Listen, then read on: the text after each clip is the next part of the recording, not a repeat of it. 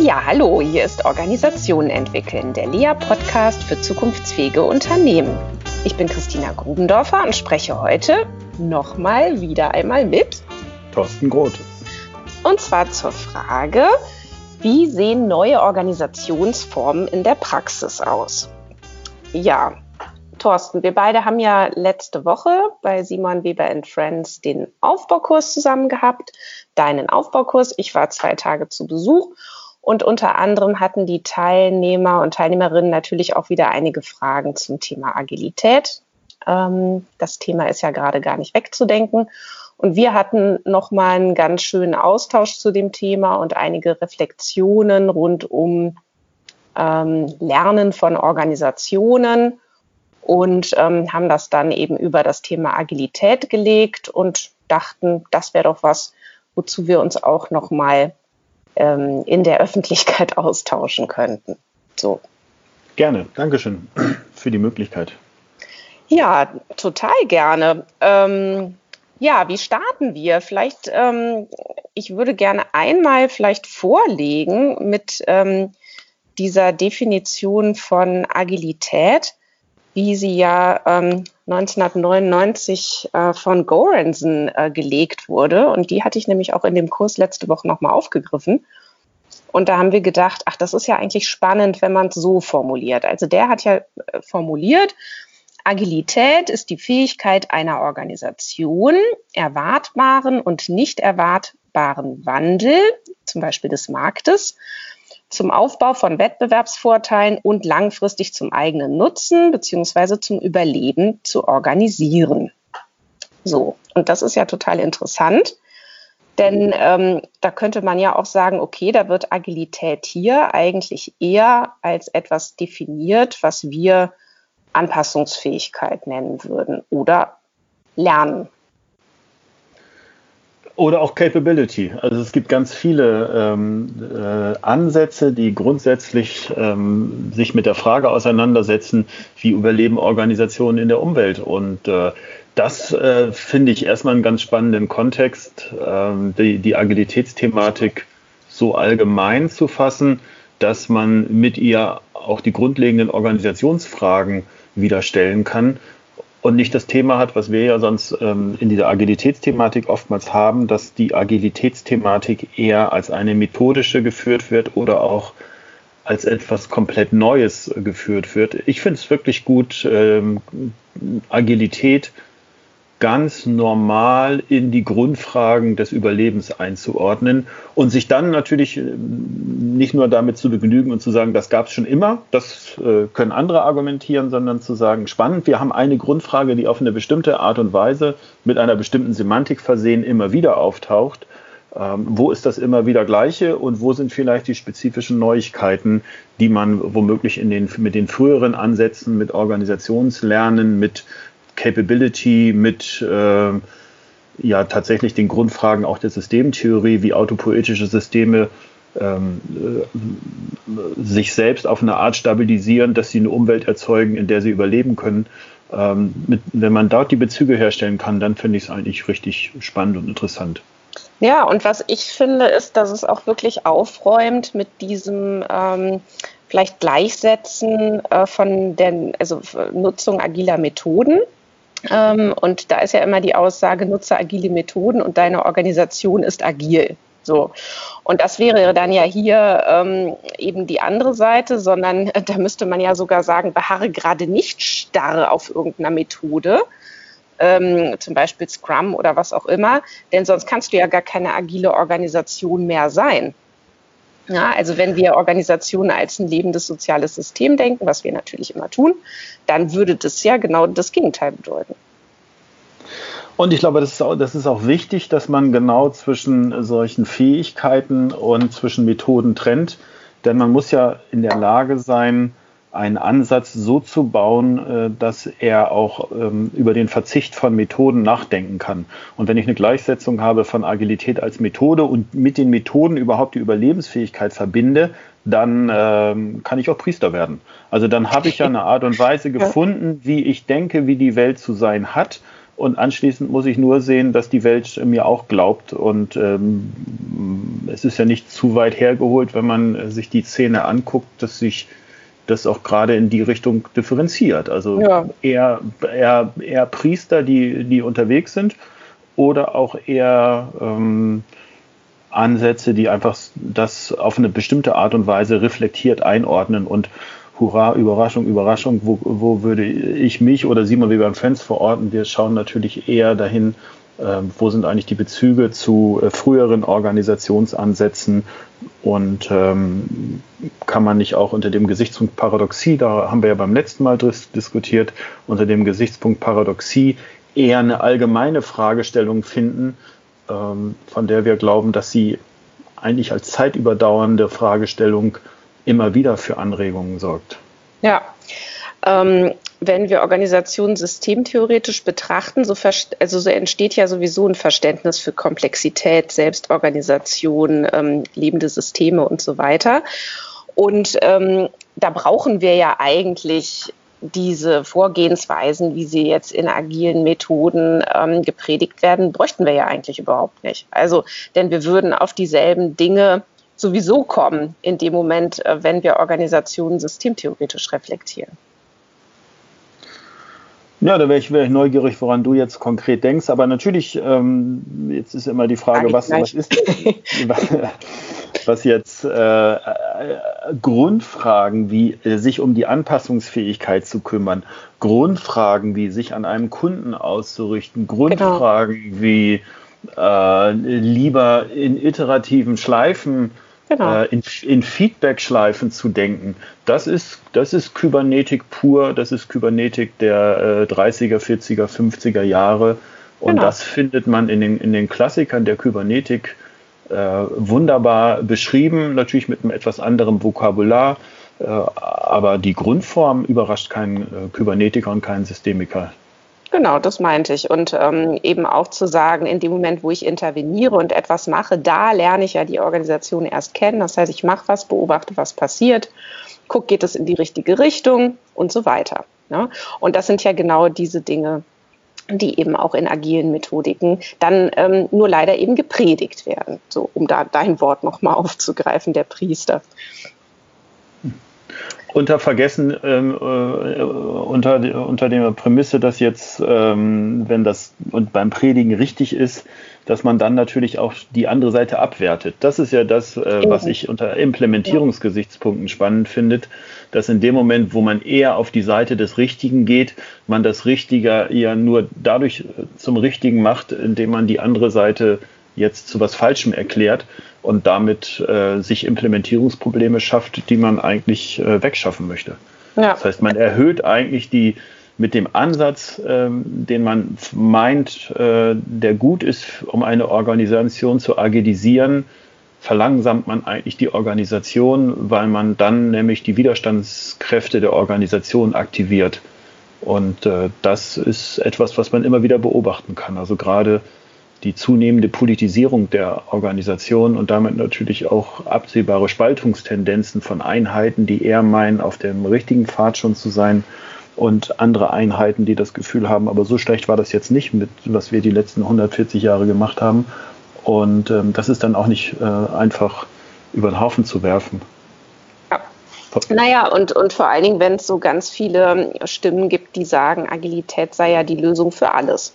Ja, also da muss man sich natürlich auch erstmal wieder äh, dagegen stemmen in Organisationen. Also das ist ja total uncool und unmodern zu sagen, na ja, äh, vielleicht ist Agilität bei uns aber nicht die Lösung für unsere Probleme. Ja, also das muss man ja auch erstmal hinkriegen.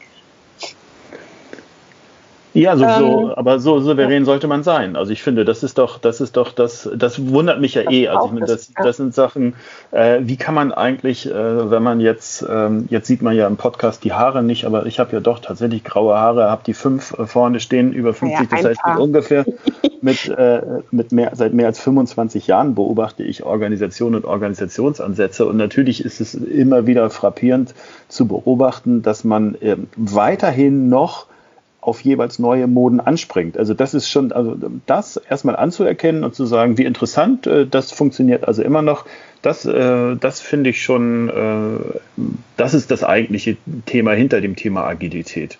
Und ja. ich glaube, und ich, ich hatte das Gefühl, irgendwie vor dieser Agilitätswelle war irgendwann mal eine Reflektiertheit erreicht, wo man sagte, naja, wir müssen jetzt nicht nochmal auf die neue Modewelle draufspringen. Und irgendwie hat es dieses äh, Konzept, das ja eigentlich auch schon von 99 stammt und eigentlich ja auch schon gar nicht äh, so neu war damals, äh, ja doch jetzt irgendwie ähm, schon seit Jahren geschafft, äh, nach oben zu kommen. Ja, es ist ja sogar noch viel älter. Ne? Also wenn, wenn wir nochmal auf die Wurzeln schauen, dann ähm, kommt es ja, haben wir ja diese beiden Stränge. Wir haben ja dieses Agile Manufacturing. Das ist ja schon, das ist ja schon 1930 so ungefähr. Ähm, und dann haben wir natürlich später in 80ern äh, das ganze Thema Softwareentwicklung, äh, wo dann ja auch Scrum herkam. Ja, und da war das ja wirklich alles noch unheimlich starr gedacht und so als Effizienzsteigerung ähm, und, und, und kam ja aus der Massenproduktion. Ja. So, also alles ähm, eigentlich tatsächlich, also wenn irgendwas uralt ist, dann auf jeden Fall das. Aber ähm, was ich gerade noch mal aufgreifen wollte, du meintest ja die Abwertung, also so diese, diese automatische Abwertung der anderen Seite. Ich finde, das hat man ja auch viel jetzt bei diesen Reifemodellen, die ja häufig so in einem Atemzug mit Agilität dann auch gedacht werden oder genannt werden. Ähm, und dann werden immer so Reifekonzepte auf die Organisation gelegt. Also Lalu ist ja hierfür ein gutes Beispiel ähm, mit diesem Reinventing Organizations oder auch ähm, Spiral Dynamics oder oder. Ähm, und da steckt ja auch immer so diese Bewertung hinter, ähm, ja, man muss sich natürlich weiterentwickeln als Organisation und ach, ihr seid noch ähm, dort, ihr müsst aber äh, schleunigst hier und dahin kommen. Und ähm, auch das äh, muss man ja sagen, ist ja eigentlich totaler Quark. Ähm, denn äh, so, so wertend und so normativ ist einfach nie hilfreich, auf die Organisation draufzuschauen es ist, es ist, es ist falsch und dumm, könnte man sagen. Es ist, es ist falsch, weil, weil man einfach, wenn man das Überleben als Kriterium, Kriterium sieht, es mit Organisationen zu tun hat, die erstmal die ganze Zeit überlebt haben. Also haben sie irgendwas richtig gemacht. Und es ist einfach dumm, weil man unter Interventionsgesichtspunkten sieht, dass man sich Probleme einhandelt, die man durch diese Form der Benennung geschaffen hat. Also insofern ähm, kann man ähm, tatsächlich bewundern, dass es trotzdem funktioniert ja. ähm, mit solchen modischen Konzepten unterwegs zu sein. Ähm, ich ähm, bin sehr angefixt zurzeit von einem großen internen Forschungsprojekt bei uns bei Simon Weber Friends. Da forschen 45 äh, Alumni von uns in 14 Fallstudien die Praxis der ähm, Agilisierung in, in, meistens größeren Organisationen. Wir nennen das New Organizing, weil wir nicht nur enge Agilitätskonzepte uns angucken, sondern mehrere, viele Formen von neueren Organisationsformen. Und da sieht man auch äh, immer wieder, dass ähm, Organisationen sehr geschickt darin sind, diese neueren Ansätze auf eine Art und Weise einzubauen, zu neutralisieren, scheinheilig ähm, auch zu neutralisieren, äh, abzuspalten in irgendwelchen Unter-Subeinheiten, Etagen. Das heißt, Organisationen sind eigentlich ziemlich robust gebaut und sind auf eine gewisse neutrale Art auch intelligent im Umgang mit äh, neueren Organisationsformen. Ähm, das mag man womöglich mal ähm, negativ betrachten und sagen, oh Hilfe, sie können sich alle nicht verändern. Aber ich glaube, man kann aber auch mit Fug und Recht draufschauen und sagen, Organisationen sind aber auch ähm, zum Teil auch intelligenter als diese Ansätze und sie, sie schauen auch schon darauf, welche Anteile an agilen Konzepten können sie für sich nutzen und was lassen sie auch eher ein bisschen weg oder verstecken ist in irgendwelchen Einzeletagen, wo es dann gute Möbel gibt, äh, sodass dann Personen dort sich feiern können, damit der Rest auch arbeiten kann. du hast das jetzt alles so in einem Satz äh, so reingepackt. Ihr lasst uns da gerne doch noch mal ein bisschen ähm, vertieft draufschauen auf, dieses, auf diese Ergebnisse dieses Forschungsprojekts. Ähm, denn äh, das ist ja wirklich hochspannend, welcher Umgang dort eben mit diesen neuen Organisationsformen sichtbar wird. Und der passt ja ähm, oder interessanterweise, oder naja, wie soll es auch anders sein, schaust du natürlich ganz stark mit deiner Lieblingsbrille drauf, nämlich Paradoxien. Und, ähm, und siehe da, ähm, es kommen eben ähnliche Bearbeitungsstrategien ähm, zum Vorschein. Lass uns doch noch mal, oder vielleicht kannst du auch noch mal ein bisschen tiefer reintauchen und vielleicht, ähm, weiß nicht, oder ist es zu früh, da jetzt auch schon ein Beispiel noch mal zu nennen für so einzelne Bearbeitungsformen? Na, ich könnte erstmal ähm, kurz unsere Auswertungs-, eure, unsere aktuelle, also wir, die, die Forschungen sind im Laufen, äh, wir sind gerade äh, dabei, dass die Fallstudien erstellt werden, insofern sind wir, sind wir mittendrin. Aber natürlich schauen wir mit dem Thema Paradoxie drauf oder mit dem Konzept der Paradoxie drauf, denn äh, die Grundfrage bleibt eigentlich eine überdauernde, und zwar, was passiert eigentlich, wenn eine bestehende Organisation mit etwas Neuem konfrontiert ist und dieses Neue auf eine Art und Weise etwas ähm, vorhat und die Organisation zu etwas treibt, was das alte falsch darstellen ist. Das heißt, wir haben jetzt die, was sich aber bisher als richtig her herausgestellt hat. Also äh, insofern haben wir immer diese falsche Richtigkeit und richtige Falschheit im Raum. Es ist richtig, sich mit neuen Organisationsformen zu beschäftigen. Es ist falsch, die ganze Organisation umzukrempeln. Es ist richtig, die alte Organisation zu verändern. Es ist aber auch falsch, all das, was die letzten 50 Jahre gemacht wurde, zu verteufeln. Das heißt, die, in der Praxis zeigt sich immer wieder das, was man mit Gregory Bateson als Double Bind schon bezeichnen konnte. Und ähm, wenn man so äh, drauf schaut, wie wir es tun, dann entstehen typische Muster. Und diese typischen Muster, die hat äh, Fritz Simon und die, auch die Heidelberger äh, Forschungsgruppe um Helm Stierlin herum, Gunther äh, Weber, Gunther Schmidt schon mitbeteiligt, haben die schon in Familien herausgearbeitet, wie es dann nämlich zu äh, Mustern kommt.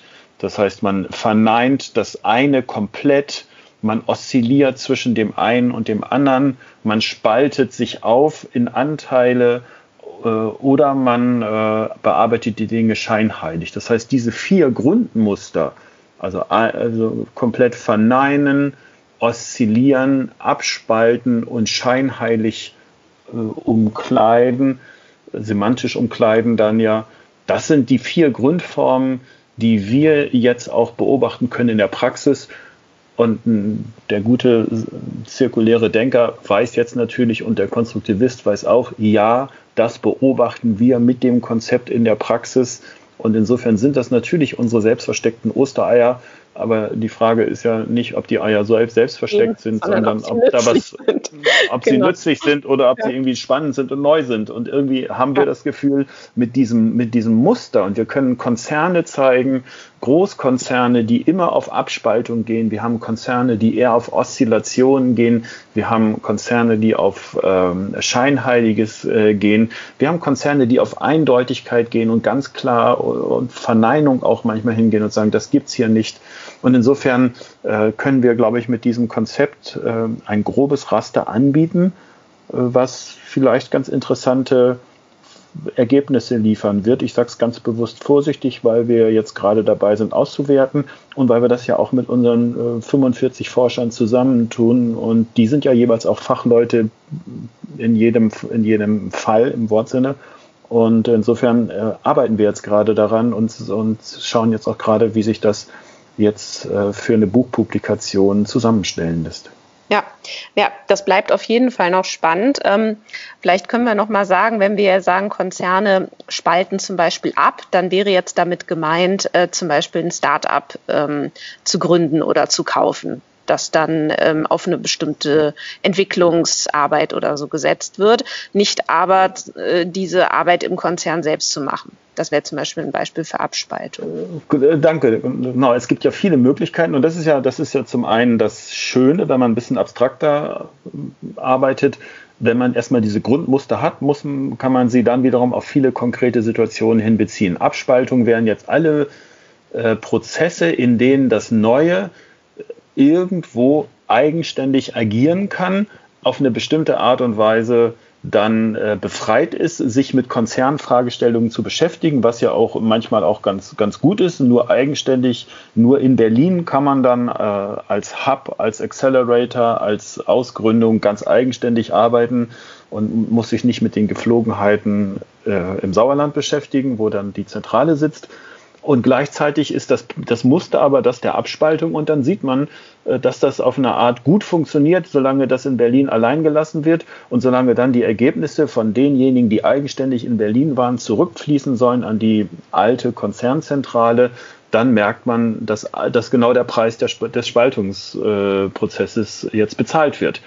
Ja. Äh, die haben keine Ahnung von uns, sagt jetzt die Zentrale, vor halb elf brauchst du da sowieso nicht anzurufen. Warum haben die alle Freiheiten, für die wir hier vor Ort seit 30 Jahren gekämpft haben und nie äh, bekommen haben? Das heißt, wir haben, äh, das ist der Teil der Geschichte. Man lässt die eigenständig agieren, wunderbar, das ist das Richtige.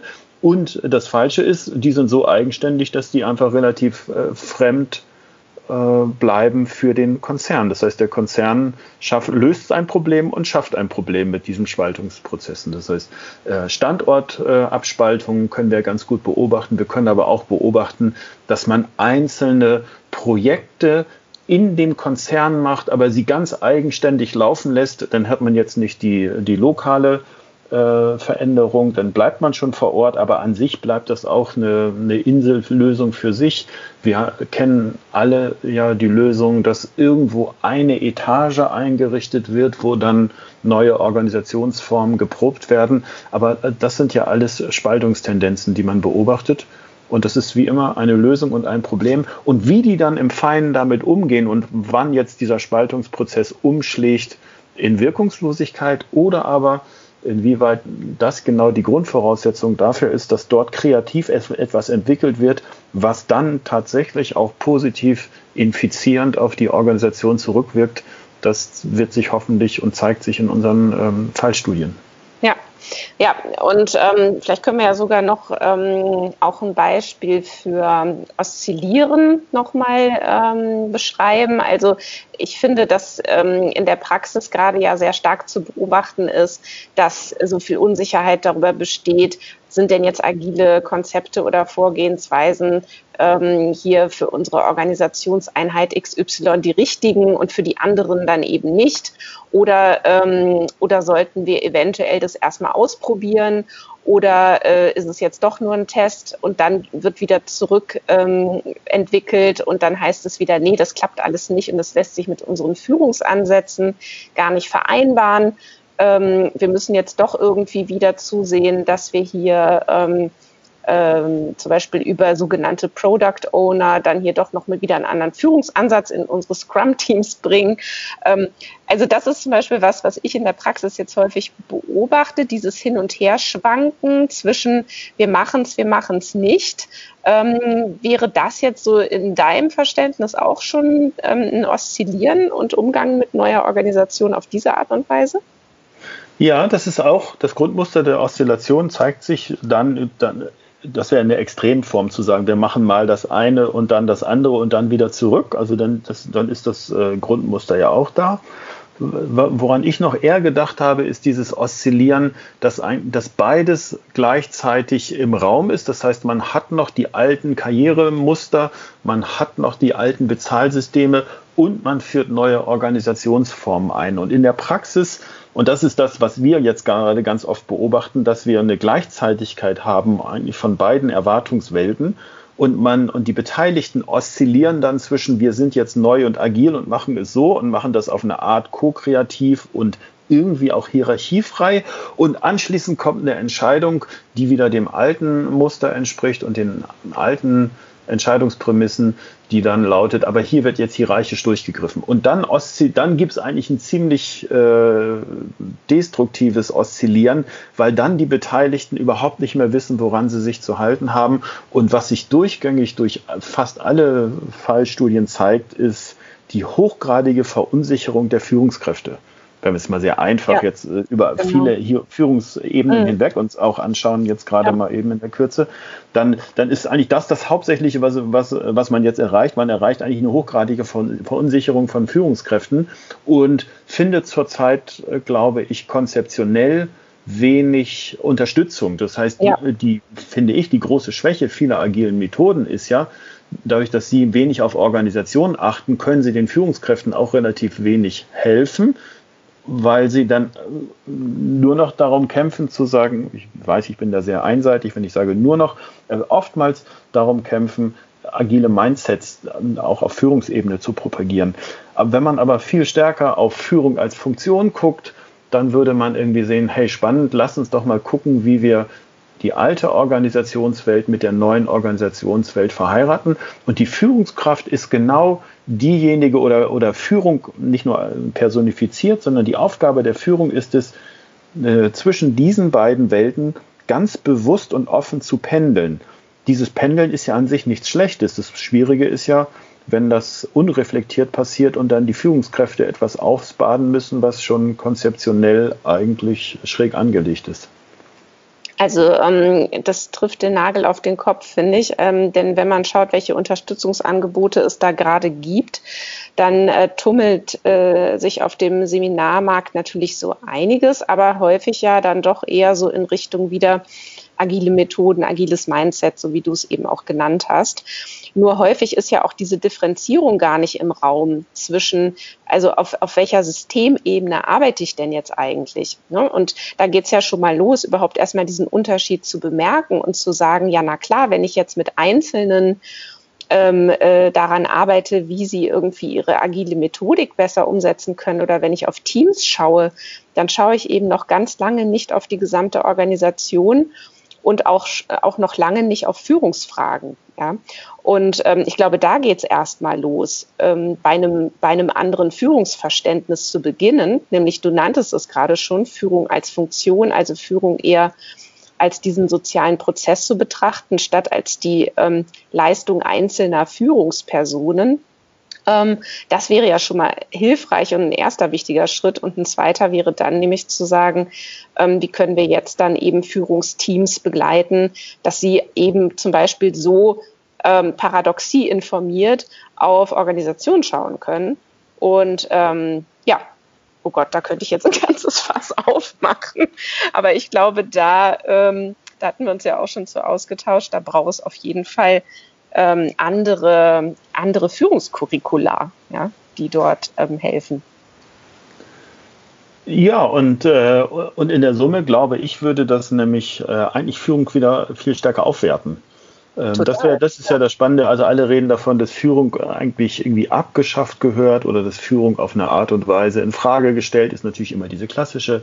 Aber in diesem Oszil die, so ein Oszillator ist ja eigentlich eine, eine wunderbare Fähigkeit, zwischen diesen beiden Welten jetzt auch auf eine Art äh, produktiv zu pendeln und zu sagen, was können wir aus dem einen nehmen, was können wir aus dem anderen nehmen, wie wollen wir mit der Paradoxie umgehen, dass wir, wenn das, wenn, dass das eine ähm, das andere ausschließt, aber an sich müssen wir beides behalten. Das heißt, kommunikativ sind das ja hochaufwendige Funktionen, die auch oftmals gar nicht so sehr in Verfahren aufgelöst werden können.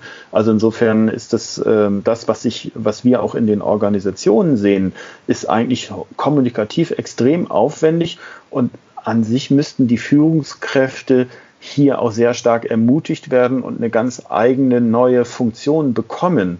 Insofern ähm, kann ich ja. sogar auch noch wieder äh, sogar auch noch ein bisschen abstrahieren von dem Führung als Funktionsbegriff in meiner Argumentation und kann sagen, auch die Führung, die personelle Führung wird hier auch nochmal wieder, eigentlich nochmal wieder neu aufgewertet, weil ganz viele dieser, ähm, dieser Balancierungsakte, die sind tatsächlich sehr, äh, sehr wohl und sehr gut nur in Interaktionen aufzulösen und das muss auf eine bestimmte Art und Weise dann schon face-to-face -face, äh, gut gemanagt werden. Ja. Und die guten Beispiele, die wir äh, dort beobachten können, da wird dann auch davon berichtet. Aber dazu braucht es dann natürlich auch die relevanten organisationalen Rahmenbedingungen und und nicht das, was wir oftmals beobachten, dass Führung an sich in Frage gestellt ist, dass die Führungskräfte alleine gelassen werden, dass sie genau. verunsichert werden, dass äh, Arbeitsplätze permanent in Gefahr sind und gleichzeitig sollen sie die Organisation dann nach vorne bringen. Also unter diesen Rahmenbedingungen ist das natürlich nicht möglich, was wir immer so locker und leicht mit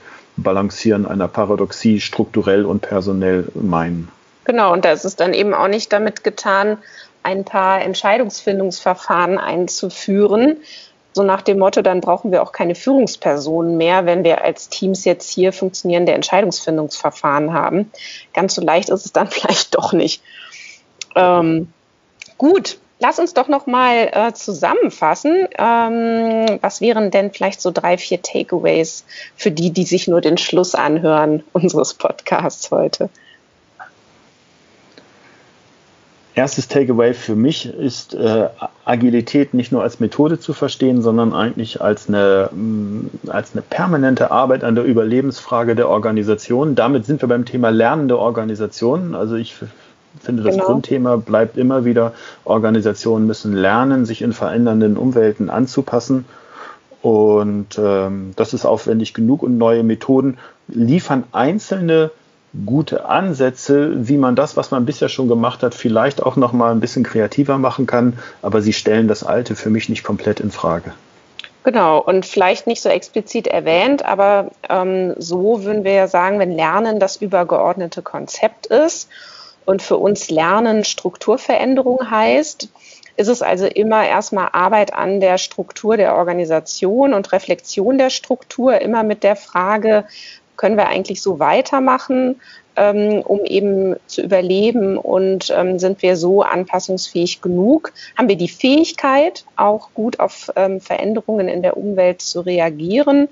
Ähm, genau, um das dann eben auch immer wieder zur Führungsfrage zu machen. Und die Führungskräfte müssen in der Lage sein, äh, sich hier eigentlich mit, äh, mit Rückgrat als, ähm, als hochrelevante äh, Personen und Funktionen zu, äh, zu betrachten, dann glaube ich, ähm, schafft man es, einen Mehrwert zu erzeugen in einer Diskussion, die so langsam anfängt, normativ abzuflachen. Genau, und damit wir nicht abflachen, haben wir hier hoffentlich ein paar Denkhäppchen geliefert. Vielen Dank, lieber Thorsten, für das schöne Gespräch. Gerne, Dankeschön.